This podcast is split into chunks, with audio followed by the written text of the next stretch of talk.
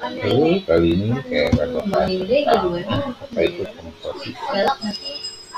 Definisi komposisi. Ada beberapa definisi. Tentang komposisi. Pertama, komposisi adalah suatu cara dan ketentuan untuk mengatur, menyusun, meramu atau mencampur dengan dasar kaidah-kaidah yang ada hingga mewujudkan suasana tatanan yang harmonis.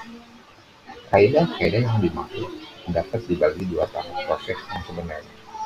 Kesemuanya itu adalah merupakan satu kesatuan teknik yang tidak bisa dipisahkan satu dengan yang lain karena saling mendukung untuk mendapatkan hasil karya seni yang bermutu atau yang berkualitas. Amarelo